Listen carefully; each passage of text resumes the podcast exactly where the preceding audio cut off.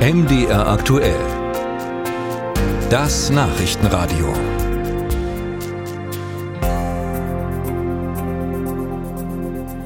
Heute ist nämlich nun tatsächlich das Gebäudeenergiegesetz im Bundestag beschlossen worden. Mal sehen, vielleicht wird das ja das Wort des Jahres, würde mich jetzt nicht wundern. Auch heute wurde jedenfalls im Bundestag nochmal sehr leidenschaftlich debattiert. Das wurde verteidigt, zerrissen und am Ende eben beschlossen. Es war ja auch für die Ampelregierung ein langer, schmerzhafter Weg. Gerade zwischen Grünen und FDP gab es ordentlich Diskussionsbedarf oder, um es präziser zu sagen, Konflikte.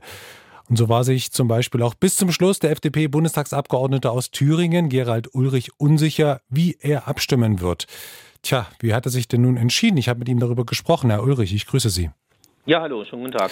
Sind Sie froh, dass das Heizungsgesetz jetzt beschlossen und damit zumindest die unmittelbare politische Diskussion wahrscheinlich erstmal beendet ist? Muss man ja vorsichtig ausdrücken.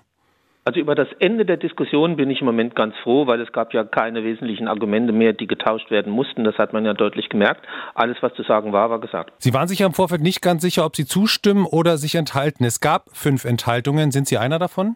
Ja. Hat da die Debatte heute nochmal auf Ihre Entscheidung eingewirkt oder stand das vorher schon fest? Nee, eigentlich nicht, weil in so einer Abschlussdebatte, die wird mit viel Emotion geführt, aber wie gesagt, die Argumente sind ja schon alle getauscht und es kam heute nichts Neues mehr raus. Und gab es für Sie den einen Punkt, weshalb Sie gesagt haben, ich kann mich da eigentlich nur enthalten?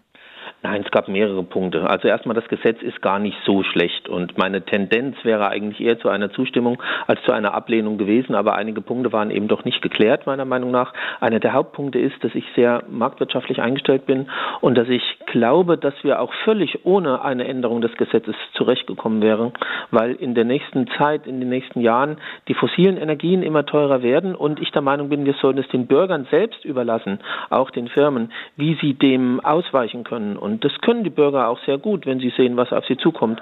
Da muss der Staat nicht zwingend mit einem Gesetz eingreifen. Aber es gibt auch noch andere Punkte.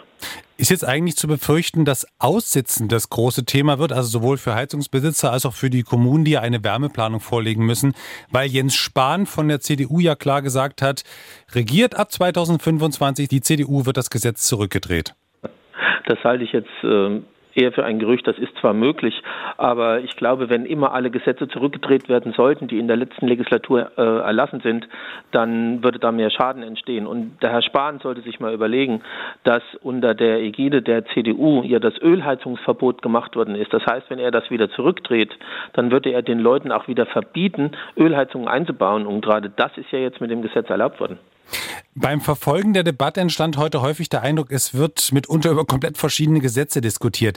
Welches Missverständnis, das Ihnen am häufigsten begegnet ist, würden Sie gerne noch mal gerade rücken in Bezug auf das Gesetz? Ja, man hat ganz deutlich gesehen, dass einige Leute der Union behauptet haben, dass man ja dann ab nächsten Jahr wenn die Heizung kaputt geht, also angenommen eine Gasheizung, dass man sie ja nicht mehr tauschen dürfte. Und das stimmt überhaupt nicht. Das ist gar nicht wahr. Also wenn nächstes Jahr eine Gasheizung oder auch eine Ölheizung, das ist neu, äh, kaputt geht und nicht zu reparieren ist, dann kann eine neue Heizung eingebaut werden. Auf alle Fälle so lang, bis eine kommunale Wärmeplanung in der jeweiligen Kommune gemacht worden ist und eigentlich auch darüber hinaus.